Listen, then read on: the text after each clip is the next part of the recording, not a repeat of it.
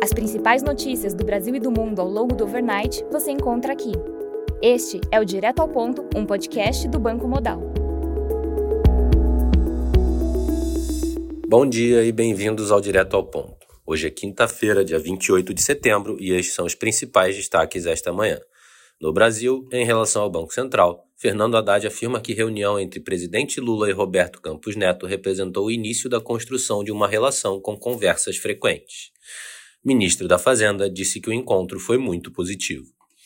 No cenário fiscal, segundo o Globo, ministro da AGU, junto com a Procuradora-Geral da Fazenda Nacional e o secretário do Tesouro Nacional, se reuniram com o ministro do STF e relator da ação em relação aos precatórios na semana passada, antes de alterar o parecer sobre o tema. Governo espera agora que o STF julgue o pedido com agilidade e rapidez.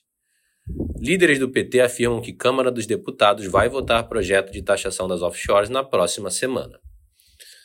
No cenário político, declaração do presidente Lula afirmando que não tem pressa para alterar o comando da Caixa Econômica Federal resulta em ameaça de paralisação dos trabalhos na Câmara dos Deputados.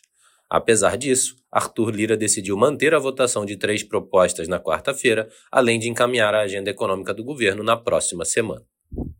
O governo solicitou e Câmara dos Deputados aprovou medida provisória que libera 200 milhões de reais para o setor agropecuário para investimentos no combate à gripe aviária.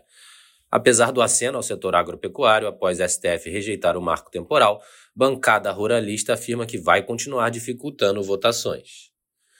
No cenário de crédito, após pressão do governo, Rodrigo Cunha, relator do projeto do Desenrola, deve apresentar relatório ainda hoje no Senado Federal. Em relação às estatais, ministro de Minas e Energia, Alexandre Silveira, afirmou que a Petrobras deve readquirir refinarias privatizadas. No cenário internacional, na zona do euro, a confiança do consumidor em setembro teve leitura de 93,3, acima do esperado 92,4, mas abaixo do anterior 93,6. Na Austrália, as vendas no varejo de agosto avançaram 0,2% na comparação mensal, abaixo do esperado 0,3% e do anterior 0,5%. Na China, o governo resolveu isentar impostos em terrenos urbanos usados para construção a partir de 1 de outubro.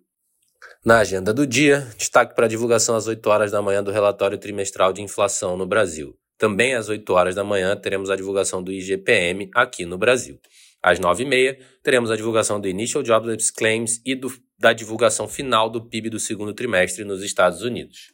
Às 2h30 da tarde, teremos a divulgação do resultado primário no Brasil e do CAGED.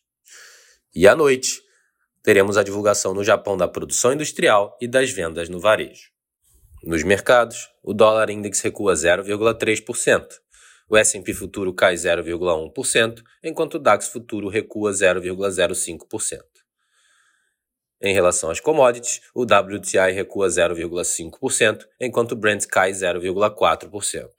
Estas foram as principais notícias do overnight. Um bom dia a todos e até o nosso próximo podcast direto ao ponto do Banco Modal, amanhã.